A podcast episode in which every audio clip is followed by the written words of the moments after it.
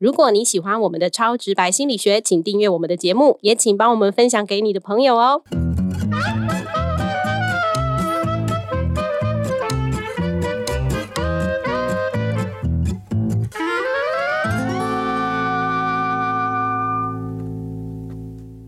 Hello，大家好，欢迎收听超直白心理学，我是小白。我是颜志荣。哎，老师，上次我们听众有反映说，就是听了我们第十六集在讲疫苗这件事情，然后都还蛮感兴趣的。听了之后，有的人可能觉得啊，好像没那么可怕，可以试试看。嗯，真的哦、我们有害到人家吗？哎，我不知道哦。哦，对，我我们上次讲疫苗的时候，其实是去跟大家讲说，呃，事实上我们发现了某些呃疫苗之后的呃假设很严重的死亡的一些案例。事实上，这两件事情的关联不是大家想的那样，其实很难有证据去支持说这两件事情是有关联的。没。错，那我记得我那时候举一个可能大家认为更容易浅显易懂的，就是说，譬如说像我今天查一下，现在注射疫苗的人次大概是一千五百万人。嗯，假设我们从台湾随便抽一千五百万人，那看一个礼拜之后，这一千五百万人都还活着吗？还是有少数的人会因为心血管疾病啊或什么过世？其实还是一会有啦。对一个礼拜之后有，其实蛮正常的。嗯不管有没有注射疫苗，这在几率上都是会发生的。嗯，所以其实要证明疫苗导致死亡，真的非常困难。对，经过我上次这么精辟的呃去这个解说之后，小白，你有去登记打疫苗了吗？我我其实有登记。哦，但我也是抱持着，就算他叫号叫到我，我可能也不会去打的状态。我都已经花那么多力气说服你了。那其实是这样啦，我完全可以理解啦，哈，就是说人本来就这样，就是嗯你就不不是完全那么理性的动物。嗯。那我们这一集就来换个角度谈这个问题。假设对，假设那些所谓的死亡案例真的是疫苗导致的，我嗯我要再次强调，这真的是个假设，这对。是退一万步来想，因为事实上我觉得不是这样，而且从很多证据来讲也不是这样。但是我们现在就先站在大家的担心嗯。的立场来想这件事情，就是假设嗯，疫苗真的是造成死亡的原因，那这样的比例或是几率到底有多严重？好，那小白，你有做过什么检查？就是呃，之前要先一些切结之类的吗？诶，没有诶，我身体发肤受之父母，还没有进过什么这个大风大浪，进过手术房。哦，那真是太好了，太幸运了，对不对？对不，过你还年轻嘛。啊，也是，那呃，我讲一个我自己念博士的时候的例子。其实我也没有经过什么大风大浪，但是我念博士的时候有做过一次检查。那我我先讲一下博士这件事情哈。嗯那个钱钟书他有一本书叫做《围城》，把城包围起来那个围城。嗯，那这个围城呢，顾名思义就是大军嘛，对包围了一座城池。对，那它是来自于法国的一句谚语，这句谚语是这样讲：婚姻就像是围城，外面的人想进去，嗯，里里面面的人想出来，哎，真的很有道理。你看，一个大军把城包围了，他想要攻进去，那就是外面那群人；里面的人被包围了，好紧张，想要出来。所以大家要小心，不要轻易的踏入婚姻这个围对城啊，。不然就是对诶，我进去了，哎，我出来喽。对对，我我是在讲别人啦。好，我的话我在围城里面过得还蛮好的。哦 对对对。那其实哈，博士这件事情，念博士这学位这件事情也是围城，就是外面人可能觉得里面好像很不错，当博士不错，想要去去读博士学位，可是进去容易出来难。啊，真的，嗯，你在里面好想毕业，或是干脆休学不要读了。对，因为念博士哈，嗯，真的不容易。那很多人念博士，我所知道的，很多人念博士到最后身体都会开始有一些状况，压力太大，嗯嗯，然后他会在你身体比较脆弱的地方展现那些病症。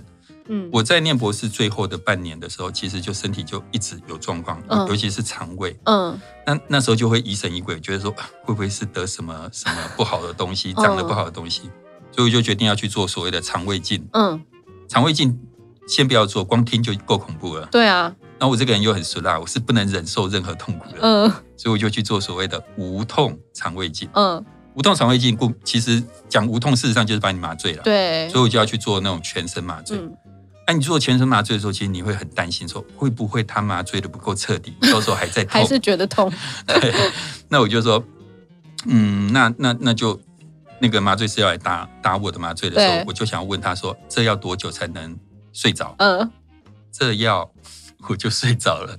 我全身麻醉超厉害的，你这么快这，么快，他那针一打下去，你一定是平常没有在喝酒的关系，有啊，我有哎、那跟酒酒精的。那个 特别敏感。对啊，我喝酒喝不多，就是不像你，我知道你很会喝。不要说。好，那现在是这样，就是说你在做全身麻醉之前，事实上不是只有全身麻醉，你做很多检查，他们都会要求你先签一个切结书。对，因为很多检查其实都有可能会导致，而且连麻醉也有可能会有负面反应。是，嗯，麻醉哦，我去查了一下，全身麻醉发生过敏性休克的几率大概是万分之一。哦，其实蛮低的，哎，相当的低。那也因此，你有听过有谁全身麻醉出什么状况吗？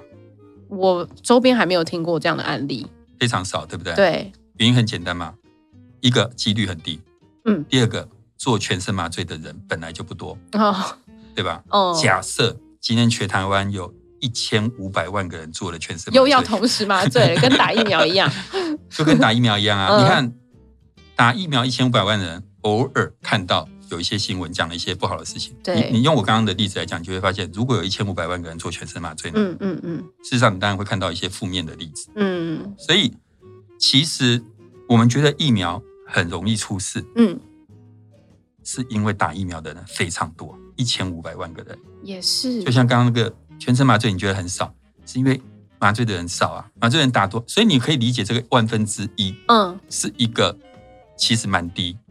低到你可能不会担心，不会太担心的一个状况。嗯，那我其实今天来录这个节目之前，我就有去先去上卫福部的网站看一下。嗯，呃，回报就是说疫苗之后死亡的人对的比例，对，事实上就是差不多万分之一。嗯，这边我要再一次的强调，各位听众，我讲说疫苗之后死亡的案例，不是疫苗导致死亡的案例哦。嗯，只是疫苗。打了，然后过几天，这个人因为某个不确定的原因过世，对，这个比例是万分之一。嗯，那你完全你这时候你就可以想象，疫苗导致死亡的几率，其实比全身麻醉产生休克的几率来得更低。可是，既然几率这么低的话，为什么我们还会觉得打疫苗很危险呢？嗯，对，这个其实就有一些心理因素哈。那我想，呃，我先问你一个问题啊，听众朋友也可以思考一下这个问题。假设有一天。你开了三十几公里的车，然后你送一个朋友去机场坐飞机。对，那你们要分别了。你对他说一路平安。嗯，请问这个故事有没有什么不对的地方？有什么不对的地方吗？对，所以是他没有把油钱给我吗？对 自己朋友哎，呃，你是开车的人嘛，对不对？哦，其实应该要倒过来，他要对你说一路平安。哦，原因是因为你。开车回家的过程当中，嗯，出车祸死掉的几率，比他坐飞机失事的几率高出三倍，嗯，所以其实开车的人反而比较危险哦。可是我们好像常常会觉得坐飞机比较危险。比如说你今天要开车去通勤，你大概不会觉得啊，我今天会不会有什么事情，怎么样怎样之类，对不对？我以前还听过有有有父母是这样，就是说他们两个不不坐同一台飞机。啊，不坐同一台飞机。嗯，因为他们会觉得，嗯，如果飞机失事，两个人起码有一个可以活下来，照顾孩子。但你仔细想，那他们更该做的事情是不能坐同一台车，出车祸的几率更高啊。也是，所以人们会把飞机失事的几率想得非常高。其实这个是因为媒体，因为只要有飞机失事，版面很大，大幅的报道等等等之类的，我们就会把它夸大了那个几率。那回到我们刚刚讲的疫苗，为什么让人家感觉好像怕怕的，很可怕？嗯，我们刚刚已经讲了，嗯，我们刚刚已经讲了，事实上它的几率比一般的医疗行为其实更低。嗯，而且我们上次十六集也讲到因果关系并不确立，但是因为媒体不断的报道，不断的报报道，你就会觉得很可怕，很可怕这样子。那以前有另外一个研究，他是做了很多，他就去调查父母说啊，那你们最担心自己的孩子发生什么危险啊？对，你猜是什么？很难呢，因为我觉得他们什么都怕吧，就是可能可能怕怕被诱拐吧，怕被绑架。对，那差不多哎，父母他们就是担心，最担心的就是绑架这件事情。哦，可是你知道，小孩子被绑架的几率只有七十万分之一，很低耶，低到爆。对，相对来讲，孩子出车祸死亡的。几率比绑架高出一百倍，可是我们心理上总觉得绑架好像更更恐怖，更容易发生。这也跟刚刚飞机一样嘛，对不对？就是因为一旦绑绑架发生，就会，所以他会夸大了父母对这件事情的几率的估计，也一样，跟疫苗一样。嗯，那呃，你有没有过那种经验？就是比如说你想买什么东西，对，那因为现在东西很多嘛，我们要买东西就会上网到处研究嗯。不同的牌子，嗯，优点缺点是什么，对不对？你你有过这样的经验吗？有啊有啊，常常。哦，真的，常常，对，是因为现在货比三家不吃亏啊，是是。所以我都在网络上会看很多人的评价，去评断这个东西这个牌子到底好不好。嗯，对。那有时候，譬如说你已经决定某一个牌子了，对。然后呢，今天你就跟朋友吃饭啊，你要买那个牌子哦。我跟你讲，我听过有一个人他用那个牌子哈、嗯怎样怎样怎样。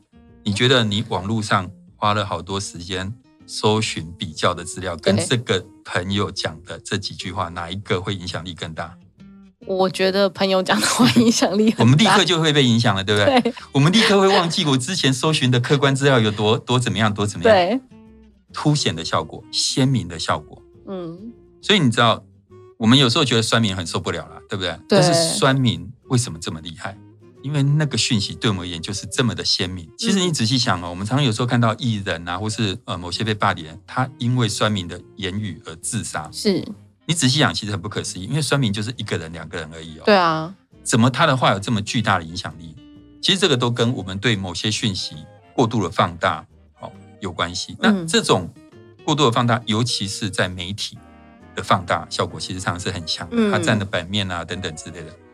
好，所以我 summary 来讲，我们这一集呃主要讲的就是说，因为我们上次已经告诉大家嘛，第十六集已经告诉大家，其实呢、疫苗会导致死亡这个想法完全是没有依据的，而，且这里面有证据。嗯，然后这里面有很多大家的想象。嗯，那这一集我们主要要谈的一个问题，就是说，就算好了，假设假设疫苗真的会导致死亡这么严重的反应，它的几率真的也是低到比多数的医疗行为都更低。对譬如说像以刚麻醉来讲，就是它的几率比麻醉更低。那可是我们在几率这么低的情况下，我们却觉得。呃，疫苗很危险，这很大一部分就是因为一些鲜明夸大的效果。就像我们刚刚讲的，一般人会觉得坐飞机很危险，绑架很危险，嗯，其实这都是因为媒体不断的报道占了太多的版面。嗯那同样的，因为现在疫苗就在热头上，所以疫苗当然它在版面上啊，在很多事情就会一直不断的被呃比较大篇幅夸大的报道。那这些报道就强化了，或是让我们对疫苗的一个不良的反应做了一些高估。嗯，好，可以理解啊。嗯嗯对，所以那你愿意去打疫苗了吗？我还是坚守我的立场，我要当最后生还者。哦，那个小白一讲的这个最后生还者，我在这跟大家补充说明一下，指的是 PS 的一款电玩，这 款电玩有非常大的争议，请各位自己去 Google。我们只能解释到这里，因为哎我，们大家只能玩第一代，千万不要玩第二代哦。这样子这样，不管第一代、第二代啦，如果你想要当最后生还者，嗯也许打疫苗也是个方式啊。嗯，对不对也有可能。嗯，那我最后想跟大家分享一下，就是呃，我最近因为有一个国外的朋友入境台湾，所以他给我一些我觉得蛮有趣的观点哈。嗯他觉得我们台湾的防疫做的呃，就是蛮很好，其实他认为是有点好的过头了。嗯，他觉得我们台湾非常非常的谨慎，对，那谨慎到，嗯，应该这样讲，他觉得我们似乎最后必须要接受，我们要跟这个病毒共存。嗯，这个这个观点，我觉得我算是蛮被说服的。那原因很简单，就是说，我觉得台湾做的很好。假设这个世界只有台湾，或是我们可以永远把自己锁到锁在这个岛里面，我们一定会战胜病毒，嗯病毒绝对会消失。对，但是很不幸的就是说，这个世界不是只有台湾，而其他国家没有办法做到跟我们一样。嗯那台湾不可能永远把自己锁在这里面，嗯我们嗯不可能永远出去要戴口罩，永远不能去餐厅吃饭，嗯或是餐厅永远这么萧条。嗯所以他觉得我们也许要试着思考去跟呃病毒共存的方式。事实上，现在在欧美国家，他们就是这样子是啊。是啊但是我要提醒听众朋友，我绝对不是疫苗派，不是，我绝对不是欧美派，觉得欧欧美棒棒棒，金发碧眼就棒，绝对没有。嗯我觉得欧美太 over。像我今年看那个公路队的 NBA 篮球的总冠军战的时候，嗯他们那个群聚几万个人在球场外面不戴口罩，对，所以我的想法是这样：台湾跟欧美国家在防疫的两端，台湾是严格的过头那端，嗯，欧美的是松散的过头所那端，以应该稍微平衡一下稍，微平衡一下。就是说大家注意自身该有的防护措施，但是不要过度恐慌。那个心态是要可以跟病毒共存，应该是这样吧？没错，对，而且台湾人是非常自律、非常强大的的一个民族，我觉得，所以我觉得我们做一些平衡的话，我相信我们其实是这个疫情是可以走得过去，走得很好的。啊，真心希望这个疫情赶快结束，我好想出国哦。Me too。好了，那今天节目也差不多到这边告一段落啦。谢谢今天大家的收听，喜欢我们节目的话，麻烦订阅、分享，还有五颗星帮我们按下去。那有问题的话，其实我们有 IG 跟 FB，也可以随时留言给我们，让我们知道你有在收听哦。那超直白心理学，我们下次再见啦，拜拜，拜拜。Thank you.